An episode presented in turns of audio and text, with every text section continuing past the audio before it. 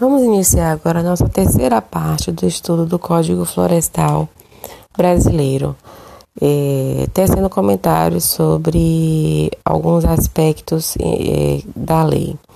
Então, é, no, o Código Florestal Brasileiro, ele diz o que vem a ser a Amazônia Legal, no sentido de determinar que compreende os estados do Acre, Pará, Amazonas, Roraima, Rondônia, Amapá e Mato Grosso, bem como as, as áreas dos estados do Tocantins, Goiás e Maranhão, com uma superfície de 5.217.423 km quadrados, correspondente a 61% do país, e é povoado é, por 24 milhões de pessoas é, verificar esses dados recentes do IBGE. As APPs, áreas de preservação permanente, constituídas por florestas e demais formas de vegetação natural, situadas ao longo de rios, cursos da, demais é, cursos d'água, lagoas, lagos, reservatórios naturais ou artificiais, nascentes e restingas, entre outras. Essas áreas têm a função ambiental de preservar recursos hídricos, paisagens, estabilidade geológica, biodiversidade, fluxo gênico, transferência de genes de uma população para outra, de fauna e flora, além de proteger o solo e assegurar o bem-estar das populações humanas que vivem no local. As APPs ocupam mais de 20% do território brasileiro e foram estabelecidas pelo Código Florestal é, anterior, de 65, Lei 4.771 de 65. É, o que vem a ser área de interesse social?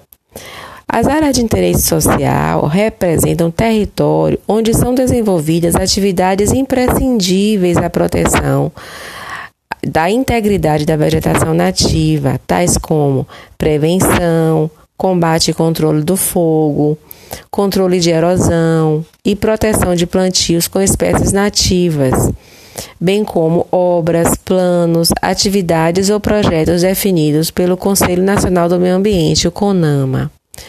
Também se inclui, se inclui na área de interesse social localidades onde há atividade de manejo agroflorestal sustentável, praticadas em pequenas propriedades familiares que não prejudiquem a cobertura vegetal nem a função ambiental do local. O que vem a ser área de utilidade pública para o Código Florestal atual é dividida em três modalidades. A primeira é destinada às atividades de segurança nacional e proteção sanitária.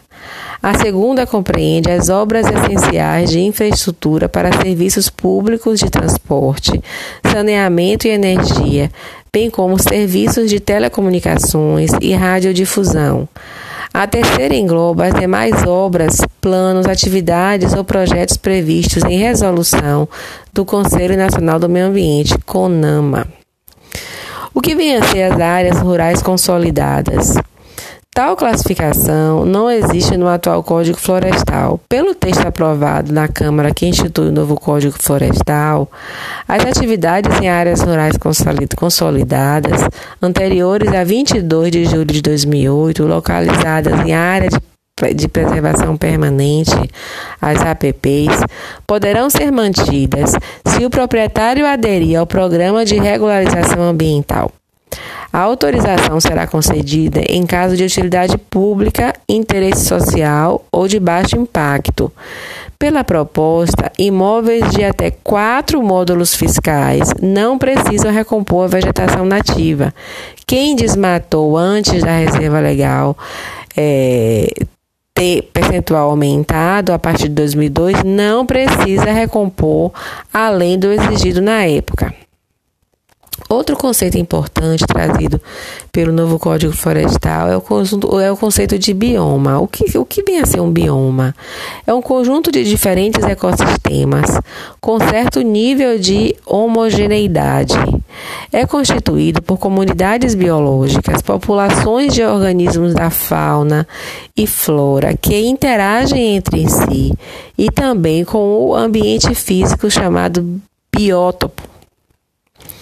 Os biomas são florestas tropicais úmidas, tundras, desertos árticos, florestas fluviais, subtropicais ou temperadas, áreas mediterrâneas, prados tropicais ou savanas, florestas temperadas de coníferas, desertos quentes, prados temperados, florestas tropicais secas e desertos frios.